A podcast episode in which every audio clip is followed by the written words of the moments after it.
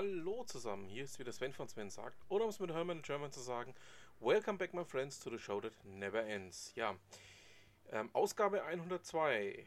Dann würde ich sagen, fangen wir doch gleich mal an. Der eine oder andere hat es mitbekommen, ich bin momentan auf Enker ein bisschen mehr aktiv. Ähm, ich habe mir da mal ähm, ja, erlaubt, ähm, innerhalb der nächsten 14 Tage nahezu täglich ein kleines Thema vorzubringen, das ich dann nicht mehr hier gesondert behandeln werde, weil ähm, ich mir auch denke, die Leute, die ihm auf Anchor folgen, möchten es dann nicht nochmal auch am Sonntag mit aufbereitet bekommen. Ähm, es gibt eine ganz kleine Ausnahme. Ähm, das ist die Terminfraktion in Würzburg, äh, weil mir die einfach auch so am Herzen liegt, dass ich die auch heute nochmal ganz kurz mit aufbereiten werde. Und ja, dann hätte ich gesagt, fangen wir einfach mal an. Was haben wir denn für diese Woche?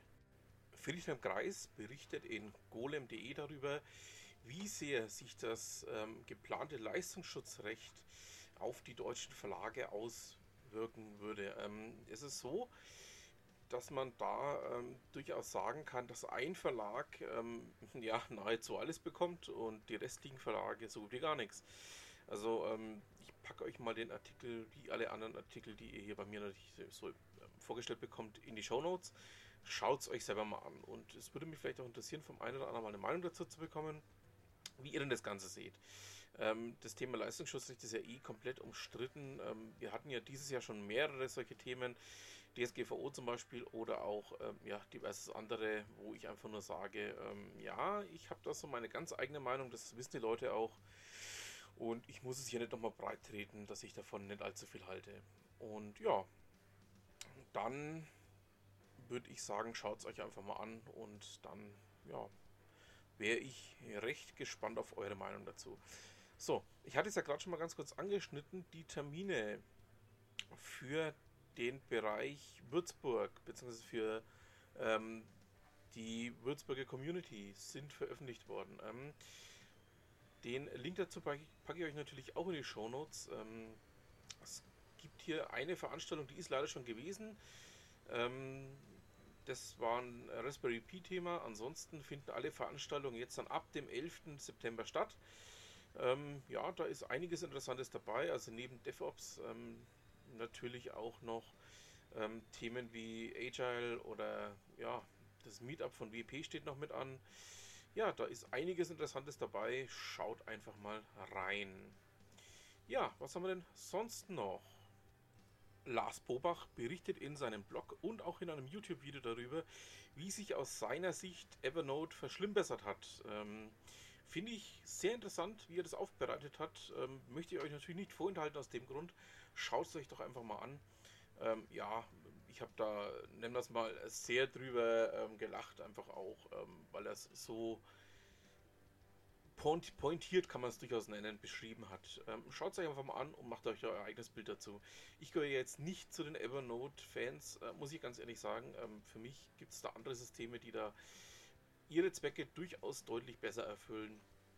Ähm, aber ja, ähm, was nichts daran ändert, dass man einfach auch mal dieses Video gesehen haben sollte, beziehungsweise einfach auch den Beitrag dazu gelesen haben sollte. Ja, was haben wir denn sonst noch?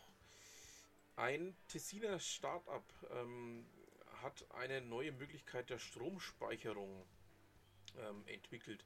Das Ganze funktioniert eigentlich mit einem ja, mehr oder minder herkömmlichen Kran und mit ähm, nichts anderem als Physik.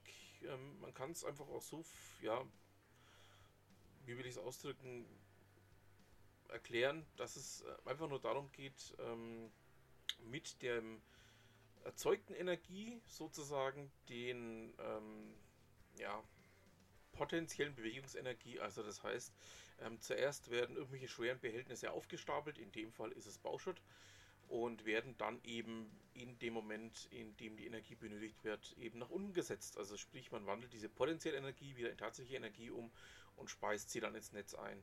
Das Ganze ähm, hat Kosten von so über den Daumen 5 bis 10 Millionen, aber ähm, könnt ihr natürlich auch selber ganz gerne nachlesen. Ja, ähm, klingt interessant, ähm, einfach ein relativ simples Konzept so dafür zu benutzen.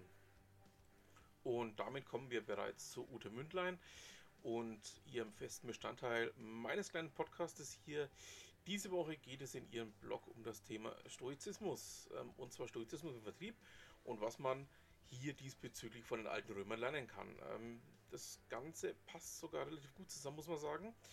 Ähm, wenn man Seneca kennt, dann weiß man natürlich, warum ich jetzt gerade versuche, ähm, das Ganze zu erklären.